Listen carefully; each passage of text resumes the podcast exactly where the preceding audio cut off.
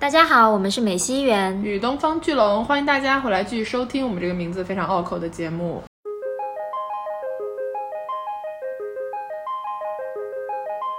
其实效率是什么？应该是说在呃越短的时间内完成越好的工作嘛。嗯。但现在好像一直在追求短的时间，而没有去追求那个好的质量。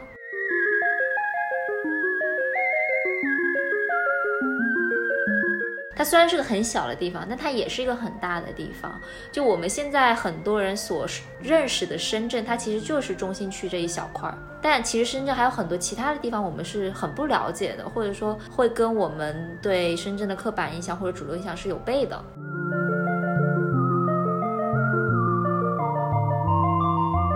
当我看着旁边就是林林总总那些高楼大厦，然后就是绿化的漂亮的像假的一样的圣诞大道的时候，这种感觉就是我知道这个城市是，比如像我们的父母亲以及可能其他的很多人共同缔造出来的，就是它是所有人一起努力的结果，它不是一个一直都在这里的东西。深圳所有的成就都可以说是所有深圳人共同的成就。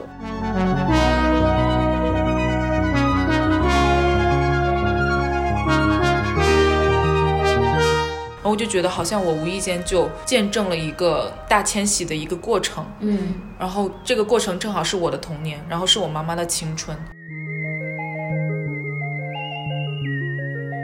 我跟我闺蜜聊天的时候，我们就会说说我们都已经老了，而深圳依然那么年轻。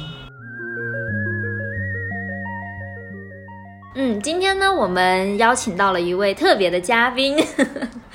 在笑什么？来 讲话音调跟平常完全不一样，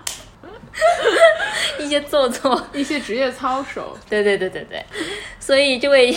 嘉宾来介绍一下自己吧。呃，大家好，我是谭丽杰，我是一个在深圳做影像的青年艺术家。对，然后听到这个介绍，可能大家也能猜到，就是我们今天要聊的这个主题呢，会围绕深圳，因为我们三个人其实都是在深圳长大的小孩儿，跟深圳也有各种这样那样的一些关系，所以要不先聊一下自己跟深圳的关系呢？呃，我的话就是我大概在小学二年级的时候从老家来到深圳的，然后因为父母当时是放弃了老家安稳的工作，选择来深圳下海。对，你可以这样理解，就是他们想要寻求一些更多的机会，然后在深圳安定下来了之后呢，就把我接过来了。从那之后，我就是定居在深圳，然后一直在深圳读书，在深圳生活。嗯，全家都在这边，就大概是这么一个状态。然后这个状态应该还是蛮常见的，在我的同龄人和同学当中。嗯，但你大学不在这儿读的，确实，所以也不能够，就不是很严谨。嗯，但是我从那我读完大学又回到这个城市了嘛，就现在还是以一个深圳人的身份在生活着。呃，我是我祖籍是湖南的，但我在深圳出生，然后也在深圳长大。我的爸爸是。一个可能现在被称为小镇做题家的人，他是个学霸。哇哦！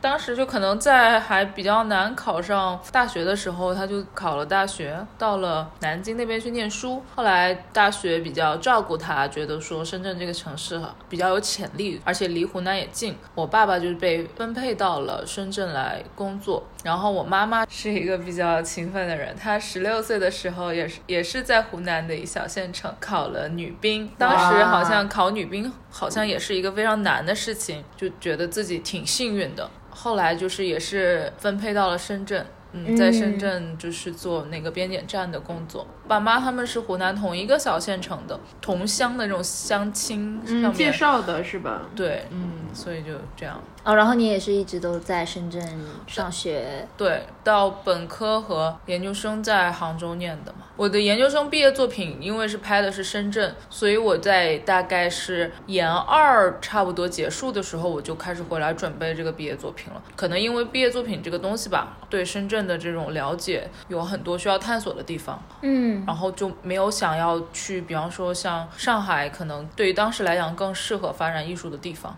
还蛮神奇的。感觉就是选择留在深圳的艺术家不是那么的多，非常少，每年都在流失，就像沙漠里的水，它是越来越少。对，我们待会儿可以就是好好聊一下你当时做的这个项目啊，然后包括你在深圳做的一些算是调研吧。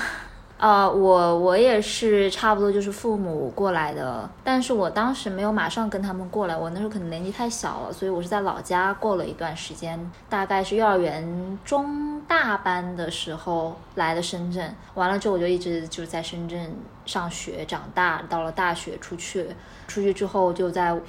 再也没有回来，现在不是回来了吗？回来一下下，对你就是属于一直在漂泊的那对对对，漂泊的人，嗯，然后回到深圳后发现深圳好卷啊，我要跑了。对，深圳就压力很大，这个我们也会聊到的。然后很神奇的是怎么回事呢？就把我们三个聚在一起的一个纽带吧，就我们居然是同一个高中的啊，对。就这个事情很神奇，因为丽姐比我高一届这样子，然后我几个月前的时候回到深圳，在一个展览的开幕上跟她聊了起来，然后聊了聊的时候，突然发现说，哎，我们居然都是深中的，完了之后还都是宣传部，还都是海报组的。然后呢，我就了解到她就一直在做跟深圳相关的一些项目嘛，我就觉得还蛮奇妙的。就是我跟龙总有时候也在想要聊这个深圳这个话题，所以这次就把我们三个拉到了一起。对，因为特别巧，我记得袁总跟我说，他遇到丽杰的时候，正好是那段时间我在看《心动的信号四》，然后我在看的时候，我就一直给袁总讲，我们赶紧做一期深圳特辑吧，我已经就是迫不及待，有很多关于深圳的东西想要输出了。嗯，是因为今年《心动四》是正好放在深圳举行的嘛，所以呢，嘉宾都是在深圳工作的素人。嗯。这个节目展现出来跟前三季有很多不一样的特点，比如说呢，节目里面大家为了促进这些素人嘉宾之间的这种心动的信号，就会安排他们啊每天晚上必须要有两个人一起做饭之类的这种环节，他们就会提前排好，就比如说今天是 A 和 B，明天是 C 和 D 这样。但是在深圳这一季里面，除了前两集象征性的哈，就大家晚上回来做饭之后，每一集都在叫外卖，就是。很真实，就是每一集嘉宾已经几乎不做饭了，就是说大家都很忙，下班回来都是九点以后。就没有人在家里吃饭，所以后面节目组可能就也考虑到深圳的这个情况，就没有强制他们做饭。嗯，所以每次叫外卖的时候，我心里想，这不就是每一个深圳人，就每一个深圳打工人对的这个写实嘛？然后还有一些，比如说其中有一个男嘉宾和一个女嘉宾出去约会的时候，那一般约会的时候都会讲一些对爱情的理想模型的憧憬啊，然后你自己渴望什么样的亲密关系等等这种。但是他们聊着聊就开始说搞钱的关系。就开始讲说，我为什么来到深圳？因为我是一个想要成功，我想要搞钱。重点是对面那个女嘉宾接受的也非常好，就说嗯，就是这个很实在，就是这个是一个非常深圳的对话。因为在深圳这个地方，你走在大街上，经常就能听到别人在聊搞钱的东西。所以这个也让我觉得很真实。还有一个就是他们一天到晚在喝酒，就他们那种喝酒不是说我们要去 小酌一下，就不是这种。比如说周五晚上大家累得半死就去喝酒，然后喝的时候满脸都是疲惫，那种感觉就是终于到周五晚上了，我能喝一顿，你知道吧？所以我在看这个节目的时候，我当时就觉得他特别深圳，就他可能因为。腾讯本来总部也就在深圳，它就是很好的抓住了这个城市的精髓，就里面的人都过着真实的深圳人的生活。所以当时我就跟袁总说，非常想聊这个东西，因为我们刚刚讲到的几个听上去有点搞笑的这种特质，其实在深圳这个城市里面每天都在发生。就是深圳的标签嘛，搞钱、务实、效率、加班。而且我在之前还没有这么深刻的意识到这个问题。我在前段时间跟一个朋友有一段对话，就是聊到了一些人生规划的问题。嗯，聊着聊着呢，我就开始说搞钱的事儿了。就是我大概的中心思想就是说。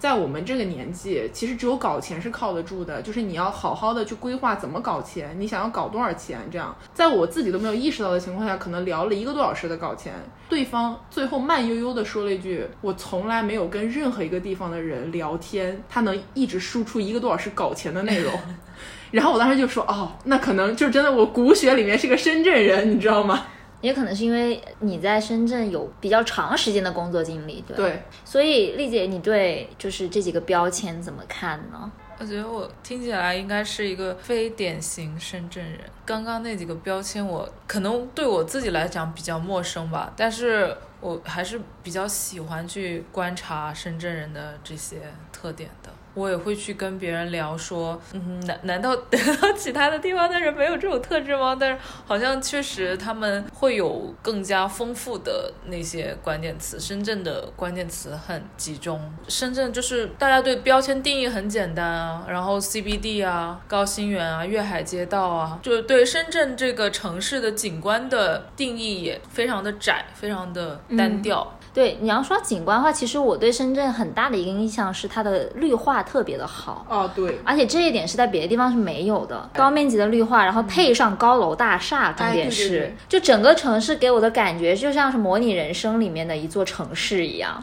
就特别像游戏，你说的太对了，就很新，所有的绿叶都是新的，不像你去什么北京、上海之类的地方，他们的那个绿化是感觉就是有历史文化厚重感的。而且还有一个就是像北上，包括像杭州这种地方，它的那些绿植感觉都是好几百年前它就自由生长起来的。但是深圳的绿植是非常规整的，它所有的东西都是按照一定的，标准和这个尺寸，没错，就是强迫症看了会很喜欢，因为它没有任何多出来的东西。所以为什么我觉得它很像游戏呢？因为游戏里面所有的景观都是马赛克堆叠出来的嘛。嗯，深圳给我的感觉就是很多很多的绿色的马赛克。就是那种像素典型的，对对对，就很一个一个人工的模块那种感觉。对嗯我可以再说一个我自己的感想吗？啊就是因为我每次离开深圳再回来的时候，我自己都会开车嘛。开车回到市中心的时候，我一路上掠过那些风景，我就有种我来到了一个未来都市的感觉。尤其你刚从别的城市回来，你其实有种不真实感，因为这个城市的画风跟别的城市的画风有很大的差异，你知道吧？哎，它的路特别直。哦，因为它全部都是新的，嗯就这一点是比较好的，在于就是它的交通总体来讲不会像那些老城市，它有很多历史遗留的城市规划问题。而且有一次我记得特别清楚，就因为深圳的夏天特别长嘛，它是那种就是艳阳高照的夏天，就是天是那种非常高明度的蓝，然后阳光是非常透的强光，你就是走在路上，你觉得一切都是不真实的，你就好像是像刚刚袁总说的游戏世界里面的人生。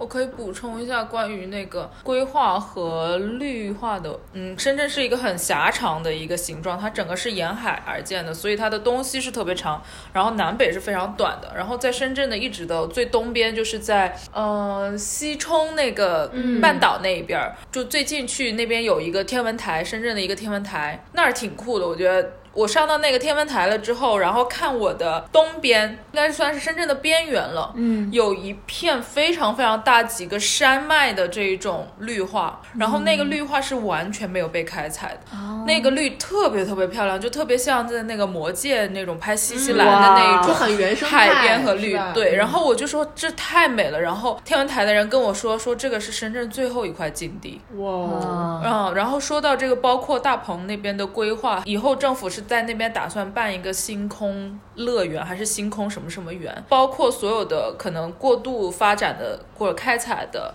嗯，城市化的东西可能不太会有，特别是这种对光特别控制，在夜晚的时候不可以有很亮的灯光，包括现在他们也在跟海面上的这些，他们有的时候是需要捕鱼，那些捕鱼的那些工业的那些船，他们会打特别特别亮的灯去吸引那些鱼哎之类的。对对对，就那种，他们之后也沟通要关掉，整个大棚那边是要一个深圳人可以可以让大家去看星空的地方。就是所谓自然放松的地方。对如果真的能有，那真的很棒哎。就在天文台，就是我是不太懂星象的那些东西的，但是他们能告诉我说这个是条银河，就你看到了吗？可以在那儿看到。对，好想去啊！哦，真的很酷。哦，嗯，你说到这个星空乐园，我就想到前段时间去到一个呃，也是深圳本地的项目，在大沙河那边有几个人组织，其中包括了一个艺术家，就是坚果兄弟，你应该也知道，他是在深圳本地的嘛。然后他们还有一些其他的比较关心环境啊、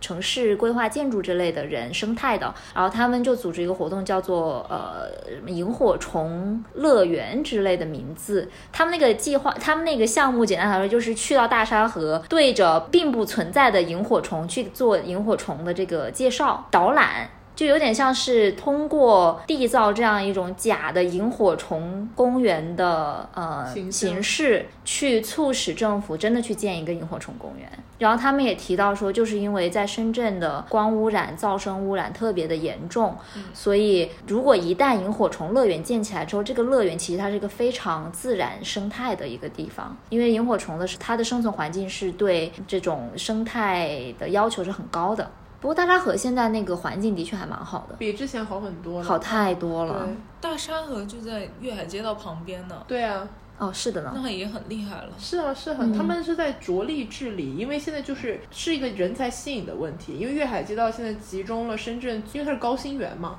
就是所谓的未来先驱的这么一批人才，所以很多人其实租房就在附近，嗯，或者希望在附近安居买房。那么如果这个环境问题没有办法得到一个解决的话，其实对于你吸引人才在这安居是有一定的影响嘛。所以就会着力想要改善，就是尤其这种市中心的河道的环境，对。对，大沙河真的是他们花了十几年的时间去治理。大沙河是连着深圳湾红树林这一条的嘛。我小时候会在那边骑单车，但是骑单车一旦骑到大沙河那里，我就骑不下去，因为特别臭，它就是臭水沟，黑的，然后臭到你就是无法忍受。对，但是我这次回来就发现，哇，大沙河变得那么漂亮，没错，当然也是花了大价钱的。是的，是的，嗯，我的感觉是深圳从以前就非常追求一个外形上面的怎么说呢，就是完美形象吧，一定程度上可以这样说。因为我记得我很小的时候，当时在学校，包括我们的家长会很骄傲的跟我们说，深圳是评选了花园城市第一名，然后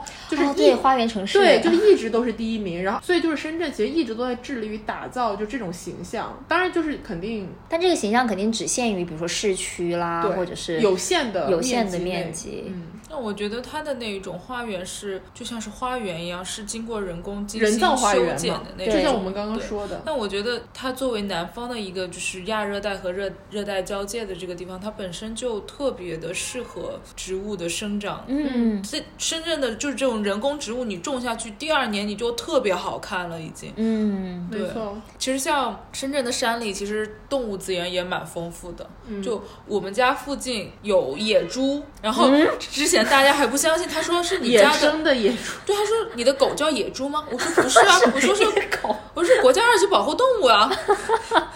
就是会有野猪。而且那个野猪是这种母猪带着小猪成群的跑到我们这边来拱那个垃圾吃，哇哦，对，然后前几天还在那边有一个高尔夫球球场，然后能看见那个野猪很得意。我有这张照片，我还发了朋友圈。它像那个《狮子王》里面那个鹏鹏一样，很得意的走在高尔夫球场里面，前脚踢着后脚的那种摇头晃脑的走着。好可爱，也没有人为去干预它，是吧？国家二级保护动物是不能捕杀、不能猎杀的。对，就是说嗯会不会把它请出去呢？因为请出去有可能，因为嗯野猪是就，但你不去伤害它，它不会攻击人。就像我们那儿有，我们那儿我见过像我的手臂一样粗的蟒蛇，哇哦，但它，然后我们家狗就去跟它去蛇狗大战，但比较幸运的是，它也没有去咬我们家的狗。而且我以前就是开车经过的时候，我有看见三只黄鼠狼，我真的是第一次见到黄鼠狼，三只黄鼠狼排着队过马路，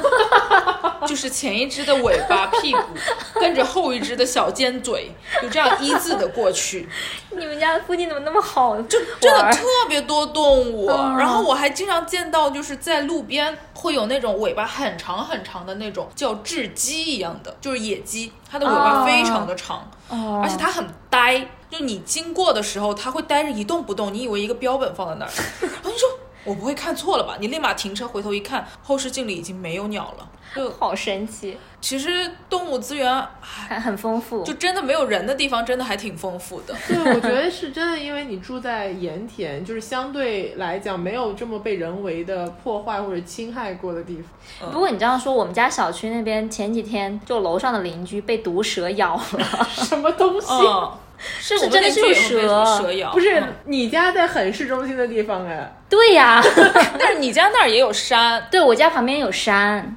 就在散步的时候，小区里面散步，比如丢垃圾，或者是他在去那个山里所谓的山里去散步的时候被咬了。我见到过，就是有一次在那个小路上面，我我跟我爸妈去散步嘛，然后那个蛇就是一小滩，就你不看看不到的。那 很小的，嗯，对对对，就很细的那种，没有你胳膊粗的那种。小的我也见过。哦，对对对对嗯，对，然后就我们我它就不动嘛，然后我们三个就是呆住了，因为我们去散步只有那一条路可以进到那个公园里面去，待了很久，它它也没有动，然后最后我们三个就是那种跳过去，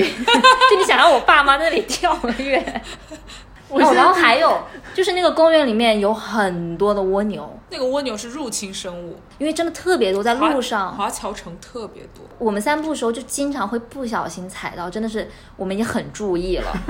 但是你走着走着，因为它很黑嘛，晚上散步，咔嚓，走着走着就咔吱的一声，你知道？然后当时我的心就觉得啊，就又踩死了一只蜗牛的感觉。它蜗牛很大，就跟我知道手机这么大。对，就是以防不在深圳的朋友不知道，深圳的蜗牛是非常大的，尤其是下雨天之后，那个你在街上走，真的有很多巨大的蜗牛。据说是有很多寄生虫，对的，我看过那个新闻，这是题外话，就是有人不知天高地厚，是捉了那些蜗牛回家煮，然后就法事哪局了。嗯，然后就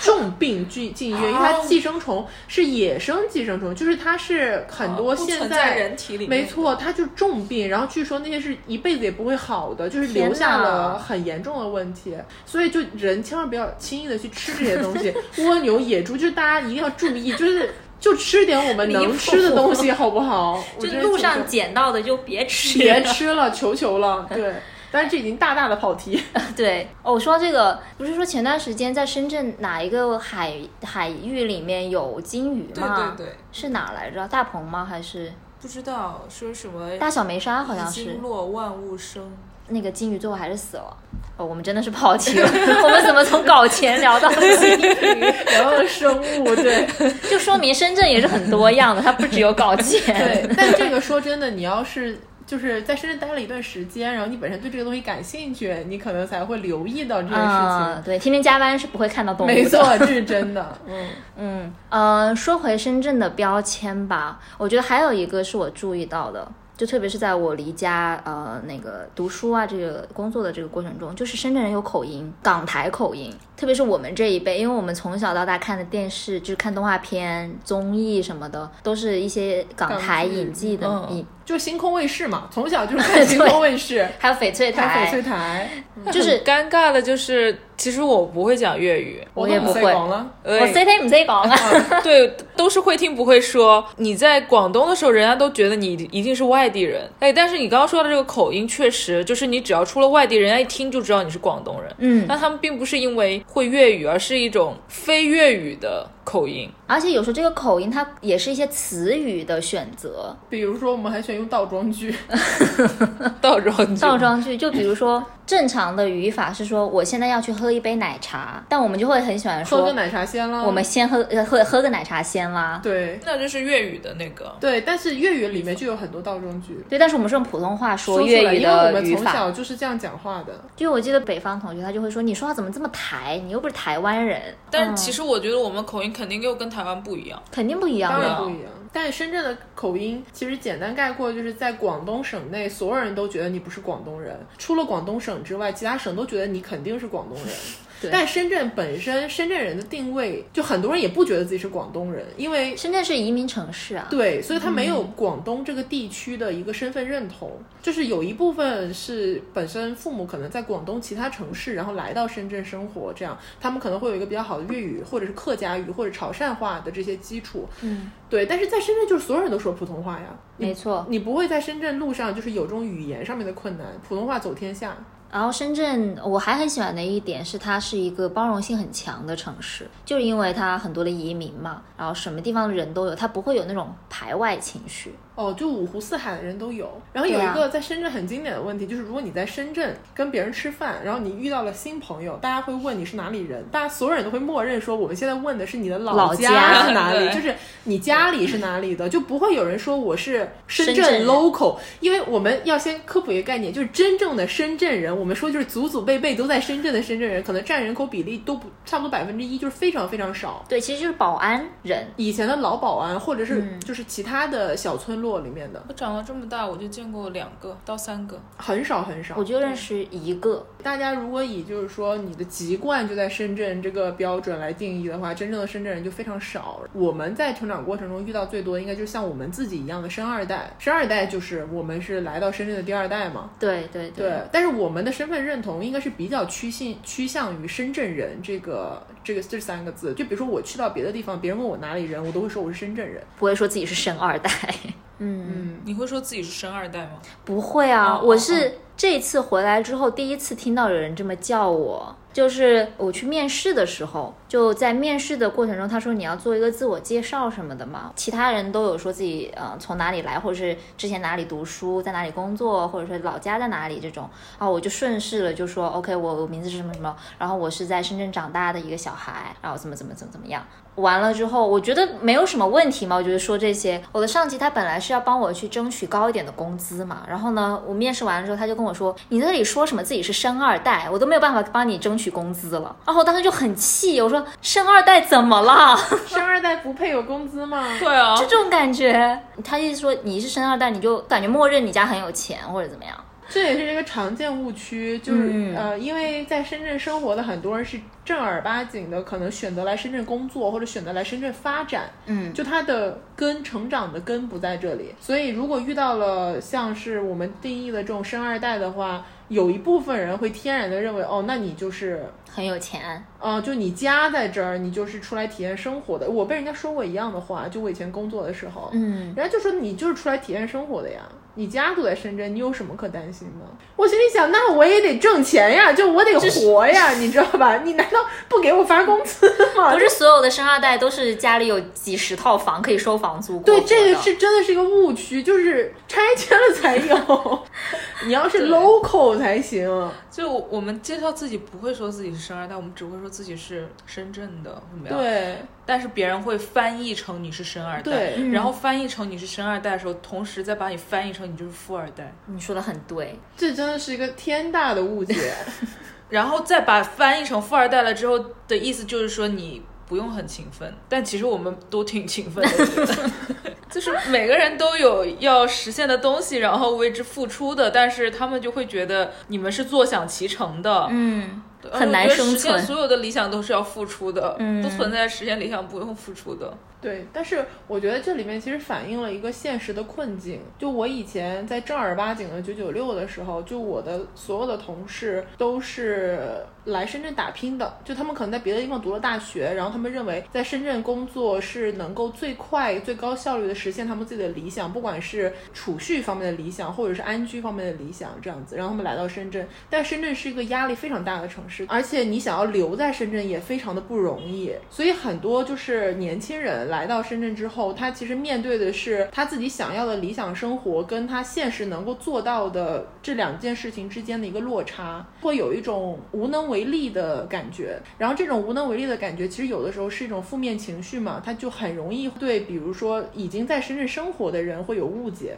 就我觉得这个是很常见的，因为我遇到过好多次这种事情了。但是它同时，就如果你去了解，比如说像我以前同事，他们的压力是非常现实的。在深圳，也许你确实能够拿到比别的地方更高的工资，但同时你的消费水准是大大增加。就深圳消费是很高的，深圳的租房也是很难，可以这样说。就你想要在离你工作不算特别远的地方租到一个算是宜居程度的房子，就是非常贵嘛。那要不然你就只能跑到特非常远的地方，就是来回每天面对可能一两个小时的通勤这个状态。而且很现实的问题就是，深圳市区内的城中村在一个接一个的拆掉。就在城中村没有被拆掉之前，其实很多人是能够在呃，就我们说的以前老的深圳的这些楼里面有一个不错的生活水平。但是城中村全部拆掉变成高楼大厦或者是新的一些 shopping mall 的时候，其实大家没有地方可以住了。所以就是你的生存空间在一步一步的被压缩，在蚕食，然后同时你面对的是可能更新、更年轻的一些人才不停的在流入，就是会有个很现实的，就我怎么生存？我在这个城市，我看不看得到我的未来？我可能没有办法在这个地方定居，就是这个城市虽然都说说来了就是深圳人，对吧？就他有很多的机会，但是我留不下来呀。所以我认识的很多朋友，在这些年间都慢慢的就离开了。他可能在深圳就是有了一小笔储蓄，就选择回到比如说老家的省会城市，然后在那个地方去定居，或者去选择另外一种生活。这样，现在的日子已经不像我们父母来到深圳的那个时代了。这个是实在话，就是确实你的发展空间已经大大的缩小了。对，我觉得以前的时候也会觉得说，哦，像我的父母一样，就是只要是努力，就是可以买房的。所以我以前我父母有时候开玩笑跟我说要要不要买房，我就不需要，我就说自己努力以后就可以买房了。但当你长大了之后，你就会发现自己努力是买不起房 的，真的，这哪是努力就能解决的问题啊！就是小的时候的这种想法，在你长大的时候，你会发现就已经变掉了，是不是？是。不过你刚刚说那说那一长段的时候，我就一直在想，其实对我来说，我很能理解，因为我去到另外那个城市去生活、去打拼的时候，我一样有这样子的误，对当地的居民有这样的误解。对的，就是比如说我去纽约的时候，我自己跟朋友合租在一个房间里面，与此同时，可能其他认识的同事或者是本地的人，他们就可以 OK 住在他们爸爸妈妈的家里面，而且是在地段非常好的地方，他们也不需要付太多的房租。甚至就不用付房租，嗯，所以那个时候我心里也是非常不平衡，就是酸酸溜溜的嘛，就说，哎，你不就是一个本地人吗？你当然就不用担心很多这样那样的事情啦。所以其实很能理解，但是我觉得从这种程度来说，我也是给自己自找苦吃。那我觉得，我我有的时候我觉得深圳就是一个比较，在大部分的时候，它是一个比较透明的一个城市。你做很多事情，你并不需要有什么关系，你不要去求人。有的时候我到一些可能呃稍微规模小一点的城市，我比方说我去做一个展览，我要一个材料，嗯，你不是那个口音的，你不认识人，嗯，很难办事，他很难很难办事情。对你这个事情基本上办不下来。但是你在深圳，你不太需要这样，你只要就是 OK，这个事情我要有一个规章制度去告诉你，不不太需要去找人。就是深圳确实，如果你想要在这边做商业，商业的氛围好很多。呃，因为就像是刚刚丽姐说到的，因为没有什么关系可以走，它不是一个特别人情社会的这么一个城市氛围。其实说白了，就是在大部分的情况下，你只要有实力，你有这个条件，你就能出来。总体来说是很务实的一个一个城市，然后讲求效率，就是不管黑猫白猫抓老鼠就是好猫嘛。对，就是这个感觉。没错。但与此同时，就是它会为人诟病的一点，就是它没有那么的有人情味。嗯，就很多人都说深圳人情太淡薄了。嗯嗯，我觉得深圳是一个流动性非常大的一个城市，在一个流动性特别大的一个地方，很难有人情味。比方说我们在欧洲什么的，然后你在一个小城市里住一个酒店，然后你在电梯里面遇到一个人，他们都会嗯微笑给你 hello 什么的。在深圳不可能，不可能，因为你基本上不会在这个人再见第二面的。啊，这个除了是服务行业，就是 服务行业，大家都会笑脸迎人。但从某种程度上来讲，我还挺喜欢这种没有那么被人情绑架的感觉。嗯，就我不需要强迫自己一定要跟所有人打好关系，就我只要把事情办好就行了。你怎么样，别人也不会特别在乎。我觉得深圳好像小众文化或者说亚文化也没有那么，就是那个圈子没有那么大，其实挺，就是它真的很小很小，价值观是挺主流的，价值观非常统一，就是钱嘛。所以有很多人会说深圳是文化沙漠，深圳就是文化沙漠。那我之前有听到有一个说法，说可能是诡辩。他说深圳之所以是文化沙漠，是因为它的经济发展的实在是太快了，就文化是发展不了那么快，文化只能在后面追着。嗯，对，嗯嗯，我同意，文化是需要时间的，但深圳是没有一个耐心的一个地方。很有意思的是，我突然想起刚刚说到很多人都离开，我之前拍过一个叫做《深圳当代艺术三十年》的一个采访，就是采访大概过去的三十年，至少。是十年之前，深圳一些活跃的一些从事着比较先锋的艺术的一些领袖，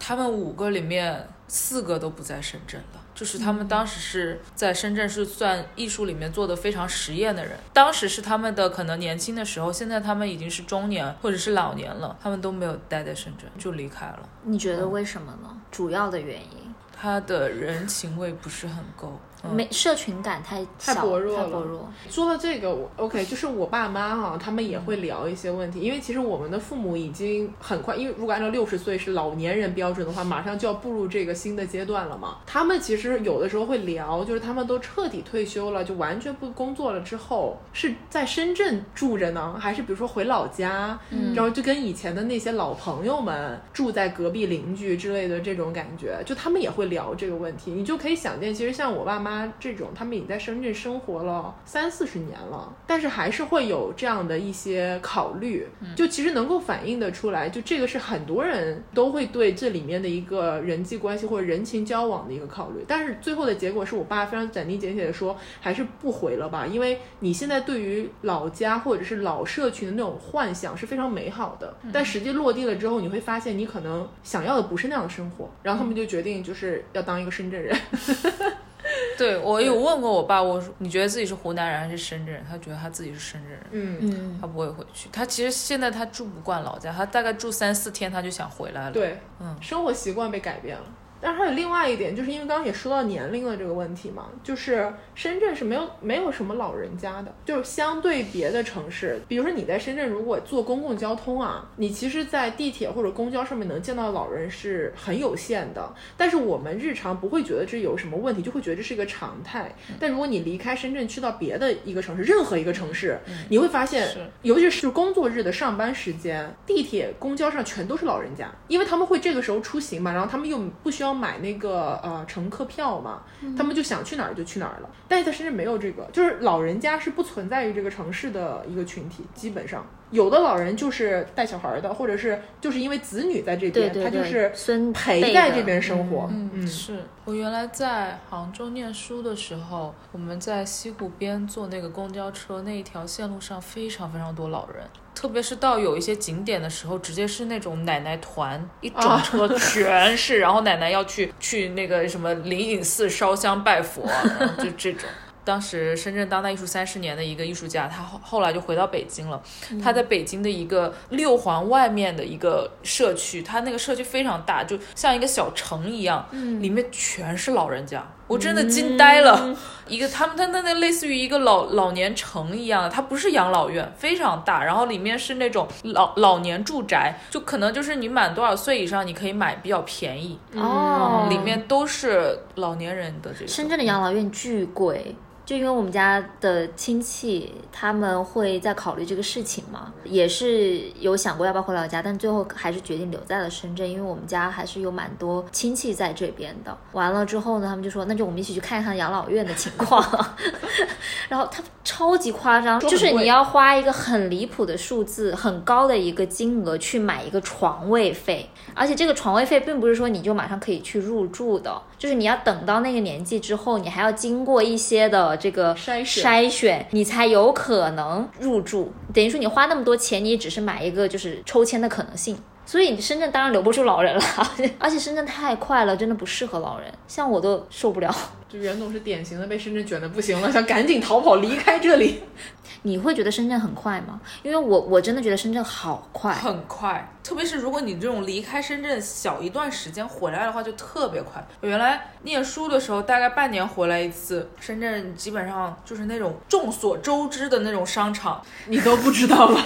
能开两个。你离开一次深圳，它能开两个；你再离开一次深圳，开两个。真的。就深圳是那种沿着地铁的站，一站一定要有每一一个地铁站都有商场，对，然后 深圳真的是而且那个商场的一模一样，里面的店也很像，全是连锁奶茶店也是一模一样。对，哦，我觉得我每次回到深圳之后的那个，就是那个时期流行的奶茶或者是饮品店，都是完全不一样的。就最早的时候，小的时候都是喝八加八加八，我刚想说八八加九、八加七那种盗版的也有。对，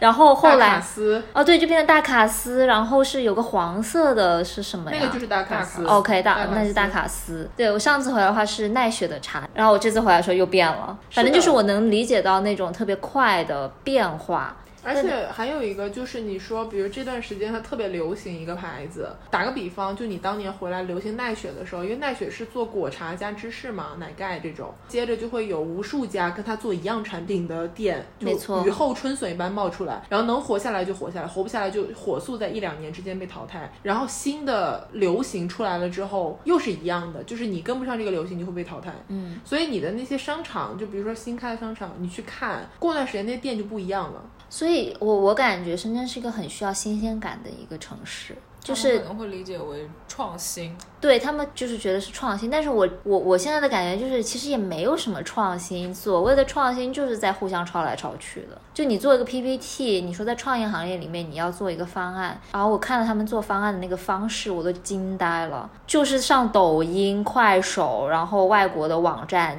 每个地方扒拉一些东西，临时凑在一起出来一个方案去交。一方面我又觉得这什么鬼，但是一方面我又很能理解，因为他们没有时间去做方案，就可能都是今天晚上要赶明天要交的一个东西，然后明天交完之后呢，老板的意思或者是什么样的那个意思又变了，变了之后他们要马上赶紧的又出一个很大的一个方案过去，就在这样的高强度的这个速度的要求之下，你很难保证它有什么样有质量的创意产出。我以前工作的时候就这样觉得，我那个时候我有的时候就觉得，人多的时候并不一定代表着效率高，有的时候的时间是用在互相消耗上面。就觉得也许自己一个人做还可以，嗯其实嗯可能平衡下来，可能做起来事情的效率差不多。而且我觉得我们老说效率，效率，其实效率是什么？应该是说在呃越短的时间内完成越好的工作嘛。嗯。但现在好像一直在追求短的时间，而没有去追求那个好的质量。办公室的同事不走，你也不走。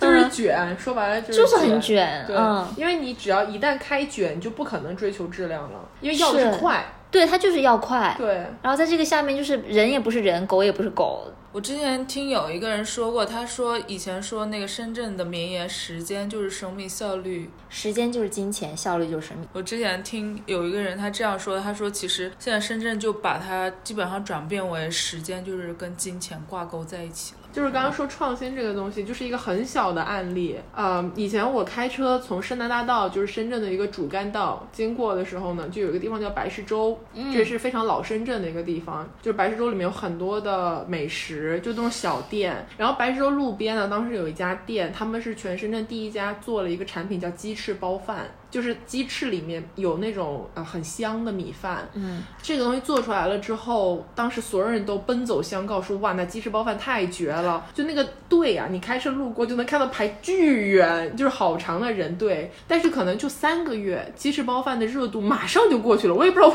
为什么。我都没有听说过。因为这是在你离开的那些年当中发生的故事。你再开车经过的时候，那个鸡翅包饭门口一个人都没有了，但它的大 slogan 还写的是鸡翅包饭。就我相信下一次的时候，它肯定又会换成一个别的东西。嗯对，这个就是特别鲜明的例子，就是你路边偶然看一眼，就会觉得，哎，这个店我记得以前很红火呀，就是这种感觉。这个好像在其他城市也会有。嗯原来在杭州的时候，他们杭州人把这个东西叫“杭儿风”，就是开了一家新店的时候会被大家狂热的追捧，嗯，嗯，很快就被冷落和抛弃的点的现象。所以它其实追求的就是新鲜的一个东西，它那个质量或者它的味道到底好不好，其实也不一定。不过说到白石洲，我特别想 说一些，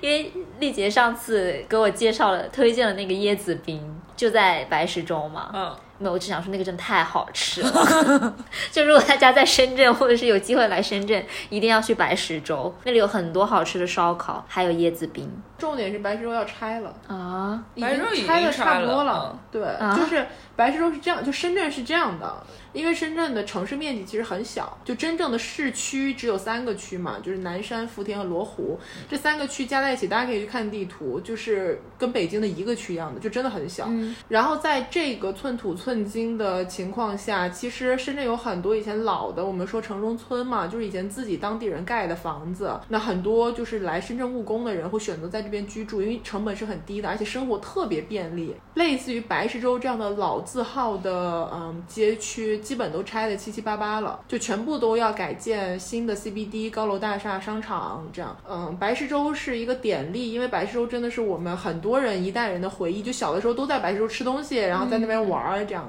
还有一个很有名的区就是上下沙嘛，这也是一个就是城中村为首的，就是像这种区里面，你进去看还会有当地人的祠堂，因为就是以前他们整个是个村落住在这里的，呃，祠堂都会保留着。但是像像上下沙当时要拆的时候呢，就很多人反对，就是说如果市区里面再继续这样拆下去，大家就真的没有地方住了，就没有地方生活。还有水围那边，但那不是已经拆了吗？上下沙没拆，所以后面的商讨决定就是保留了上下沙。就不拆了，这样子。但市区里面像这样子的地方已经非常少了。其实我觉得它有点类似于我，虽然没有见过九龙城寨，但是它有一点像我想象当中的九龙城寨。特别是上下沙那个地方真的很干净了，就是它以前其实是一个特别混乱的地方，因为它离香港的这种关口很近。对。然后以前叫做什么二奶村啊，这种香港的货柜司机包的二奶会住在这些村里面，而且里面很混乱，有很多这种黑社会，所以以前上下沙是一个在那边做警察是一个特别。头疼的事情，嗯，但是现在上下沙，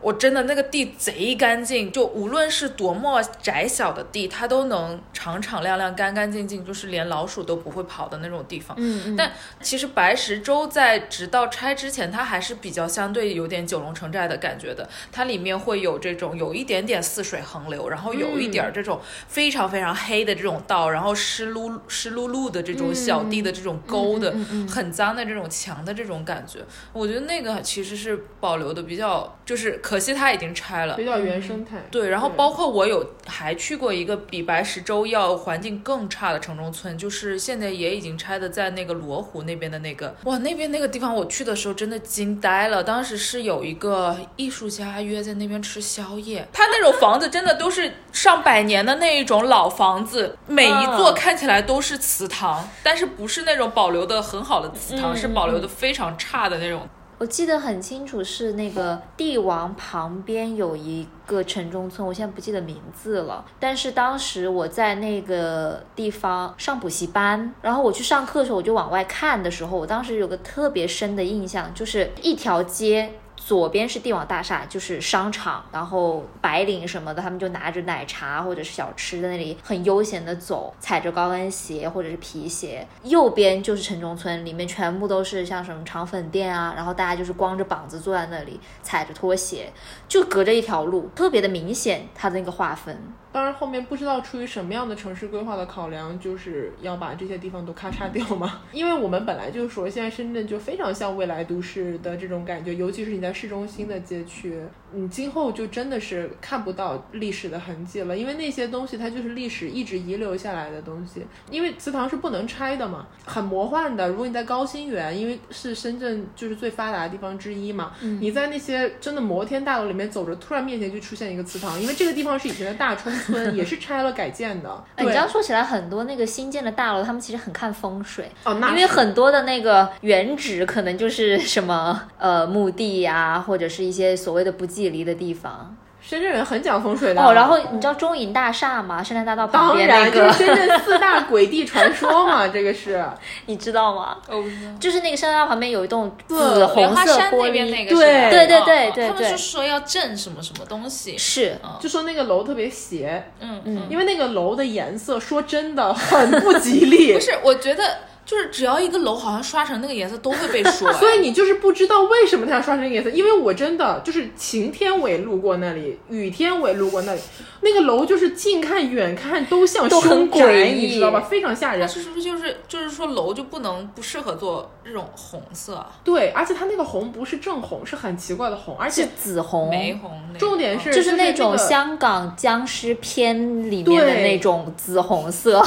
而且重点是那个楼真的有很多的，就是那种传说事件在那里面，就是有一些你知道灵异故事，就是会越传越凶嘛。当时很多人都讲说离那个中医大厦远一点，这样。包括还有一个很有名的呀，就说深圳深圳大学都说以前是坟场，就是那深中也是啊，我们念的深中也是啊。他们就是说这种兄弟就是要用学生，就是要用学校这种或者是医阳的院，阳气特别足的地方来镇。就但这都是传说，但总的来讲，就深圳这个地方还是挺相信这些，就是有一些呃，我查了一下中银大厦为什么要弄成那个红色，嗯就它以前是个刑场，因为它那个样子不是上面是尖尖的嘛，其实就像红蜡烛一样，就这个要要竖几个巨大的红蜡烛去镇邪。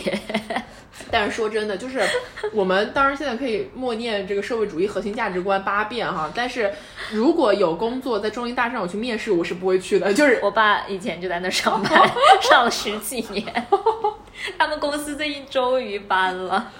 恭喜，我去过他们那个办公室嘛，就你能想象，你坐在办公室里面，这里全都是红色的玻璃，里面也红吗？没有，因为那个外墙的玻璃是红的嘛，我会有点畏惧之心吧。总的来说，挺诡异的，反正。哦，对。但是可能就每个城市都有一些这种离 对对离谱的传说故事，嗯。不过说到历史这个层面，就虽然说深圳很年轻，然后它经常拆东西什么的，嗯它其实也有历史传统这些的啊东西保留下来。就我知道有一个是保留下来的。我小的时候，深圳还是有关口的，外地人来到深圳是要拿那个关防证，对，通行证，你要批准了才能进来。为什么我们说现在深圳的中心区三个区嘛？因为只有这三个区是以前被认为叫关内，其他区都是关外，就会有这么一个比较大的区别。所以关口有一个叫同乐关，然后那个是在深圳市区到机场的必经之路，然后同乐关以前是设关卡的。我爸妈以前就是因为工作的原因要经常进出同乐关，所以就老是听到他们提起。但是现在同乐关已经弃用了嘛，就是不用了，但是那个关口还立在那里。然后他们说这个地方今后要做一个博物馆。对他们要做二线关博物馆。对对对，就是陈列一些跟深圳的关口通道有关系的这么一些历史记忆。这个是所有的边防站中唯一被保留下来的。同乐关吗？你说深圳的边防，边防就是二线关边防检查站中唯一一个被保留下来的，而且其实你看它的那个建筑，其实我觉得它那个建筑非常的有趣，就非常的九十年代的，嗯，又有一点未来科幻的那种感觉。它是两边这样子，就是左右通道这样子立出来的，然后前面有一个像一个方形的小枕一样的一个嗯标牌，我觉得那个建筑建的挺有趣的，其实。有一些检查站就是特别后期建的，甚至好像有最后的一个检查站，它是零零年左右建的，就是因为零几年的时候这个政策就已经废除了。然后你能看到有些特别后建的那些就特别丑，那种平房，它没有任何的建筑上面的美感，但是那一个是特别的。所以我每次去机场路上经过同乐关，我都还是会看两眼，就是嗯会觉得这个东西就是小时候的记忆嘛，它现在还立在那里，所以它一点用都没有了。对那挺好的，能够保留下来。对哎，我知道丽姐有在做二线关的项目，你要不要简单的分享一下？或者要不要先讲一下二线关是什么，以防很多人不知道。嗯，二线关就是，其实大家最耳熟能详的那个一九七九年《春天的故事》那首歌，然后里面说邓小平画了一个圈。就我小的时候，我总觉得可能他只是抽象的在地图上面画了一个圈，但是那个圈很实在，那个圈就是深圳的一个一个二百多公里的一个地理上面的位置线，它是把一个政策把整个深圳的这个城市非常人为的割裂成了两块部分。这二百多公里以南，它就是关内；二百多里公以外北面的地区，包括东西面儿就是关外。对，关内其实就是四个区，就是盐田，然后罗湖、福田、南南山山，呃，有几个区是最近新的区，以前关外就是宝安、龙岗。好像就没了像大鹏新区、平山区、龙华区其实都是后面几个新的区。其实最早的时候设二线关的时候，它是因为一线关它有压力。一线关指的就是我们去香港的那个关，它叫做一线关。然后这个是二线。当时最早以前闹什么饥荒啊，这种大家都吃不上饭啊，包括后来香港发展特别好，什么亚洲四小龙啊这种，所以有些人会逃港，其实对上偷渡。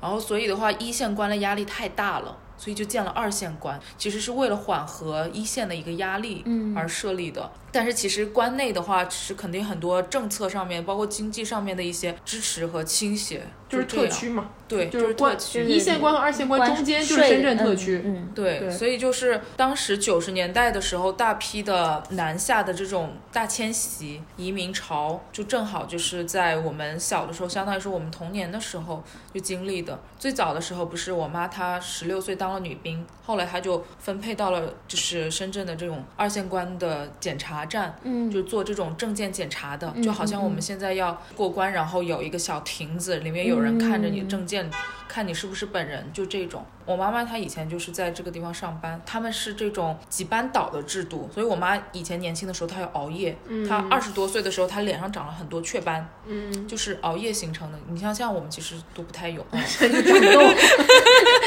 在这里哭泣，然后我 就在内涵我。然后他们那个排队，所以有很多的栏杆。我小的时候正好也不是长得很高，我正好就是长在那个栏杆一半的高度，嗯大概也就是大大家那种膝盖往上一点，大腿那个位置。所以我小时候的视线记忆的印象就是很多很多彩色的这种穿着彩色衣服的人。带着五颜六色的桶，还有这些很很粗糙的那些布，蓝色的布、蛇皮袋子，然后一些布袋子，就这种迁徙的形象。然后天气很热，所有的这些人可能穿着，有些是穿着长袖来的，我们身上出了非常多的汗，这种汗液滴到了他们一直扶的这种不锈钢的这种栏杆上面，这种汗液跟金属混合在一起，整个大厅就产生一种特别浓厚的味道，嗯，就是我的一个童年的记忆，嗯所以我后来上学了之后，就肯定就是学一些就是艺术类的东西，它会要启发你去进行一些独立的思考。然后我就觉得好像我无意间就见证了一个大迁徙的一个过程。嗯然后这个过程正好是我的童年，然后是我妈妈的青春。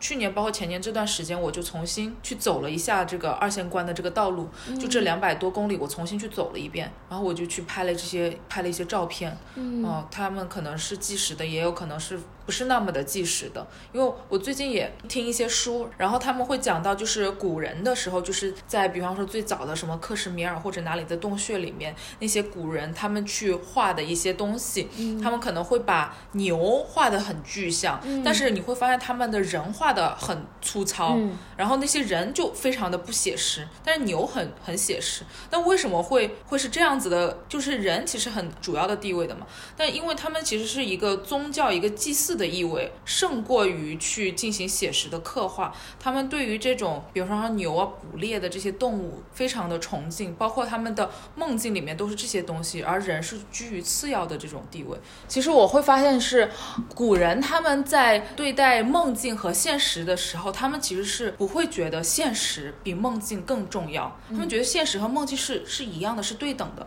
只有我们现在的人才会觉得，哦，现在发生的事情才是才是真实的，才是现实的，而梦境是我醒来就可以遗忘的东西。那我就觉得，其实我好像是，其实我也不太分得这种东西。有的时候，有些人讲到什么东西，我就觉得我好像从来没有见过，或者可能觉得我的记忆不好。但是我后来觉得，其实是我有的时候我是把梦境当成了真实的回忆记在我的心里，而遗忘了有一些真实的一些东西。嗯所以就我在做这种影像的时候，我就觉得现在我们大家认为的这种纪实的东西，也许古人他们不会认为这是纪实。我会在做这些东西的时候，可能是充满想象的去拍摄这些，就好像我自己首先是穿越一个地理的一个跨度，然后其次它是有一个时间上面的跨度去进行的。我觉得很有趣的是，有一次我拍到了，就是检查站它其实现在全部都拆掉了，但是会有一些，比方说以前他们这些检查站的官兵，他们居住的宿舍区、他们的居民楼、以前的这种集训的操场，那些地方是在的，包括有些居民楼。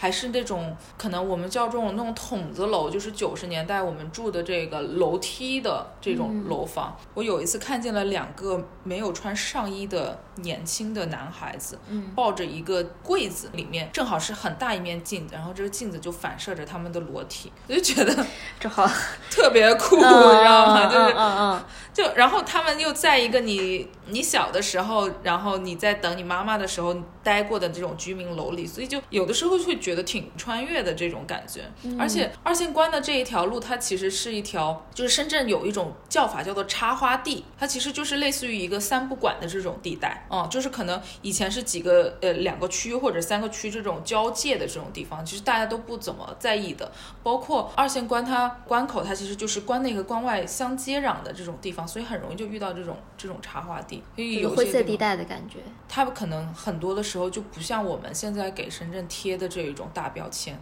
嗯，无论是 CBD、粤海街道，很，然后我们的深圳的所有的女孩都是墨 girl，就是他们总说都是墨 girl，对，然后就 出现了奇怪的形容词。对，就完全完全不一样的深圳，就就觉得，嗯呃，一个非典型的一个深圳，而且是一个更加丰富的一个城市。所以我觉得去探究这种现实历史是有意义的。而且也需要有人去把它记录下来，或者是至少是而且你你跟现在的来深圳的人说，他们完不知道二全不知道。对对对对对包括要拿通行证或者是逃关什么的。以前很多这种故事，包括我们现在说关内关外，其实很多人也都不知道在说什么了，现在很少有人说，因为现在没有关内关外了，就是现在是深圳大一是统。的确，但我还是会有一种要出关的感觉对，感我们会有一。种离开了这里就要出城了那种感觉。那可能在别人眼里可能特别莫名其妙。对呀、就你们为什么呢？因为这个东西是在我们的印记里面的。不过你刚刚说这点，我觉得挺有感触，就是说，其实深圳它是个很，它虽然是个很小的地方，但它也是一个很大的地方。就我们现在很多人所认识的深圳，它其实就是中心区这一小块儿。但其实深圳还有很多其他的地方，我们是很不了解的，或者说会跟我们对深圳的刻板印象或者主流印象是有悖的。嗯，像你说的插花地，我那天去了一下东门，然后我觉得东门跟我们那个上学那个时候的东门还是很像，就他没有变很多。但他已经好很多了。我觉得我以前上学的，我们上学的时候，其实还是有很多这种小混混，就不要轻易非仔非女？对对。不要轻易进入东门。东门以前给人的感觉是会对于未成年的我们来说哦是有一点这种冒险的危存在险对，对就就是那种危险，其实是有一点就是诱人的那种感觉。但现在你去的时候，就它那种诱人的那种危险性、这种冒险和刺激的那种感觉就不在了。我就而且包括以前是去那里翻那种盗版碟，那种快乐也没有了。因为没了呀，没有盗版碟的没有光驱店。了，现在对，没有了。啊、小时候去逛华强北那个盗版碟那个店还是很开心的。华强北也没了，你是这样说，就是真正的华强北已经消已经亡没有就是了华强北曾几何时是深圳最重要的 icon，你知道吧？嗯但是华强北以前就是一栋楼，然后里面汇聚也不止着一栋了。主要就是那一栋，嗯，汇聚着无数的，就是高科技天才，就他们能够轻易的把你的手机或者电脑修好，好然后能找出一些就是你在网上也买不到的配件。当然那个时候网络线上购物也没有这么发达，对对但是就是随着线上的购物和消费的习惯这种普及，华强北慢慢就消弱。你现在再去华强北，它就是一个非常敞亮的大厦，不知道，就是还是感觉有一种对历史的消亡。我以前上那个华强北他们那边厕所，那个厕所里面全是电子零件，就在那个你要过道的那个厕所中间，就是那个零件堆成像一座小山一样的，就密密麻麻的，就是那种小小的配件在里面。我记得以前看。那个什么纪录片的时候，就会说在华强北里面你是可以做一部手机出来的。对，它自己组装一个对对，自己新的手组装一个手机，它所有的配件都有一个产业链，而且都有人在里面。我曾经幻想过，就如果中国要拍那种高科技黑客天才的故事，那这个人一定在华强北里面，好吧？他要有这么多触手可及的资源，然后华强北卧虎藏龙，就是你不知道这些师傅哪一个就是了不起的黑客那种。对，就他那个楼还在，卖一些电子产品的那些店也还是有，只是完全没有以就是它前变。沦为一个贴手机贴膜，然后你的 卖手机壳水手机苹苹果屏碎了，你又不想去花大钱买一个，然后你就想找一个山寨的换屏的一个地方。或者是买耳机，或者是买一些奇怪的电子产品。不过我上次去华强北的时候，还是买到了一些很神奇的电子产品，比如说那种可以闪亮的睫毛，你知道，就是电子睫是电子毛，产品吗？它是电子睫毛，那你的眼睛要插电吗？不是，它就是那个，就是它是一个这样子的睫毛嘛，然后呢，它然后两边呢是有那个电线穿起来，然后呢，你的电池是放在脑后的，然后那个睫毛是会闪的，不同的颜色是闪光，这是蹦迪神器啊！很神奇的好不好？然后我我当时就震惊了，虽然它真的很容易坏，就他们说那个全世界很大的一些艺术家，他们做的灯光的装置全是华强北的灯。可以完全可以想象，嗯他们还有各种那种调音的设，就是那个机器、话筒啊之类的，但是这个可能又回到了严肃的话题里面，就是说，因为深圳最早就是靠制造业起家的嘛，一部分就是大家都了解的华为，然后大疆。富士康，啊，富士康大疆都是后面的了，嗯，对，最早富士康，对，最早是纯制造业，就是工业链，它没有什么太多的技术含量。但是慢慢的就是这个城市从纯制造变成了说我们要讲究创新，就是我们不能光帮别人去拼接东西，我们现在要自己创造属于自己的东西，然后才就是有了我们现在知道的高新园嘛，包括互联网的一些行业出来，就它其实是一定程度上走在了时代的前沿。但是从某种程度上来说，我感觉，因为以前说富士康或者说这样子的一些工厂，它最为人诟病的就是它不把工人当人来看嘛，就它压是流就它是一个流水线，然后压榨劳工。但是现在所谓的创新的这些互联网公司，他们一样在压榨员工，一样不把人当人看，就大家还是流水线上的一个一个的那种螺丝钉嗯，就它的那个内核没有变。对，你不是拍过一个那个观察力，对嗯，一个珠宝工厂，珠宝工厂？嗯，我当时拍的时候，其实是就是在工厂里面待了一段时间，然后看一下他们的东西是怎么做出来的，然后跟那些工人聊天。我觉得最大的感触就是，他们都是一些九五后，可能九六、九七、九八年的这样子。最有意思的是，他们全部都是他们的父母全部都是曾经的外来务工者，就现在也还在外面打工。然后他们其实变成了打工二代，就是他们的父母辈其实当初背井离乡，想要的其实是给他们子女更好的生活，嗯，但是他们的子女其实长大了之后又进入了工厂，就从曾经的留守儿童变成了现在的打工二代。然后他们的子女现在又是新一代的留守儿童。不知道，因为工厂里其实九九六、九七、九八的人可能还没有到生小孩孩的年纪。九八都二十三岁了，别说了，别说了。但是我觉得，比方说现在的打工二代，会不会将来会带人打工三代，是一个很未知的事情。因为现在工厂好多都已经开始更加的自动化了，需要的人更少了，不再需要这么多工人了，对所以就不知道将来会怎么样的这种感觉。而且包括现在很多的产业其实迁出了中国，就是迁到了越南什么样的地方，东南亚的国就更便宜家的地方。是的，嗯，可能会变成另外一种打工的形式，但肯定会有很大一批的人是失要失业。因为我在深圳就是读完书回来之后，其实接触了很多人，就是在工作场合上面的，包括在日常生活场景当中的，去跟这些人聊一聊，你会发现每一个人的人生都有各自的故事。就是大家来到深圳是有不同的初衷和抱负，嗯但是来了之后，很多人经历的困境是相似的。就包括我们自己在经历的很多困境，其实大家都是共通的，就是如何要在一个高效率、高淘汰并且高竞争的城市下面生存下来。我觉得深圳其实是一个，就是它可能不像，就比方说，我最近在做这个澳门的攻略，然后我发现其实。澳门很多人他是比较，就有点类似于欧洲人的那一种，就是，嗯。哎，下午三点来饮茶心啦，就 这种，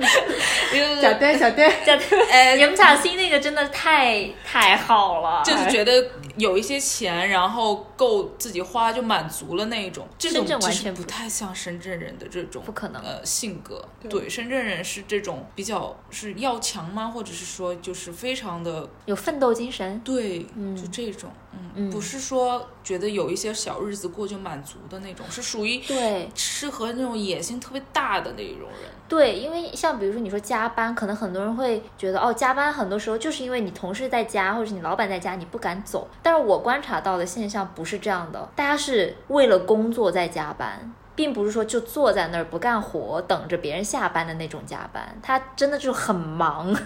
真的有很多的项目，有很多的死线要赶，然后他们就很想把这个事情做好，所以去选择加班。就虽然即使自己有很多很多很多的怨言，但他们仍然会选择回去加班。我完全能懂这种心理，啊因为以前我上班的时候，我就是这种人。对吧？就是我我现在说这么多，就我觉得太卷了，或者怎么样。昨天是星期天嘛，呃，下午的时候他们说，哎，五点钟要回去，我们有点事情。我他妈真的回去了，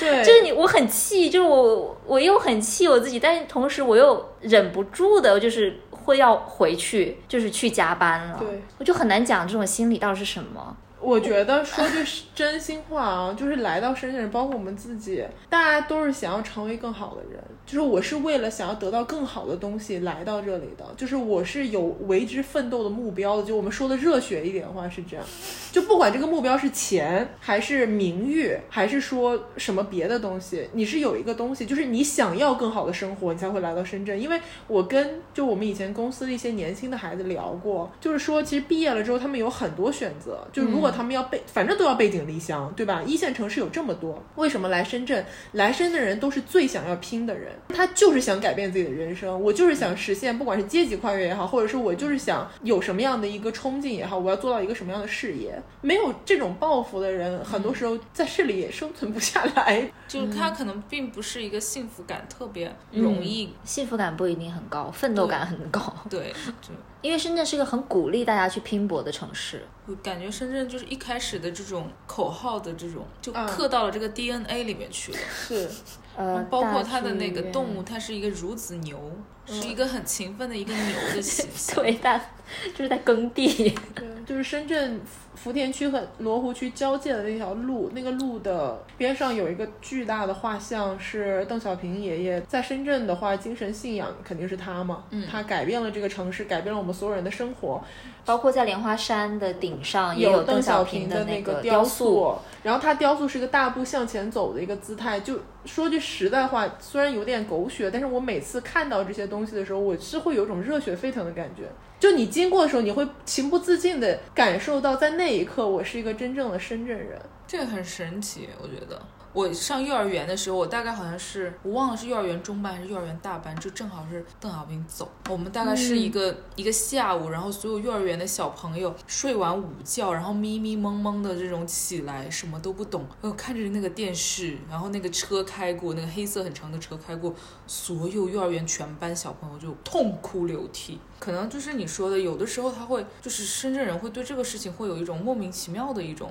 热血的这种感觉，就是你很难理解为什么幼儿园的小朋友对会对这种东西痛哭流涕，因为它是一个很抽象的一种情感。就是邓小平爷爷，他真的就像一个精神领袖一样，对于至少我们父母还有我们这一代的深圳人来说，对，因为他真的改变了我们的很多的生活。我觉得有一种感激之情吧，这个是肯定有的，就是没有他不会有我们现在的生活。其次，他的。鼓励的这个精神，不管这种精神现在被我们的社会曲解成了什么样，或者我们因此感受到多大压力，但是它是有正面的东西在里面的，你是会被这个东西激励到的。改革开放嘛，你是新世界的大门敞开了，没错，就我们生活在一个新世界里面，你会有这种感觉，就像是我刚刚讲过的，从机场开回家的这个路上，当我看着旁边就是林林总总那些高楼大厦，然后就是绿化的漂亮的像假的一样的圣诞大道的时候。这种感觉就是，我知道这个城市是，比如像我们的父母亲，以及可能其他的很多人共同缔造出来的，就是它是所有人一起努力的结果，它不是一个一直都在这里的东西。深圳所有的成就都可以说是所有深圳人共同的成就，这种感觉会让你有一种你是成为伟大的一部分。我觉得这是一个非常正向的情感激励。但是说个很搞笑，就是我之前去成都旅游的时候，因为成都的士司机都非常热情，然后就一直跟我们聊天。我们打了三次的，三个的士司机都是从深圳回去的。在外地真的很容易见到这样的人，就是你跟别人聊天，然后他说你是哪里，我说我是深圳，他下一句就会回你，我以前在深圳打过工。对，真的。再问他在哪里打工，他一定会说龙岗。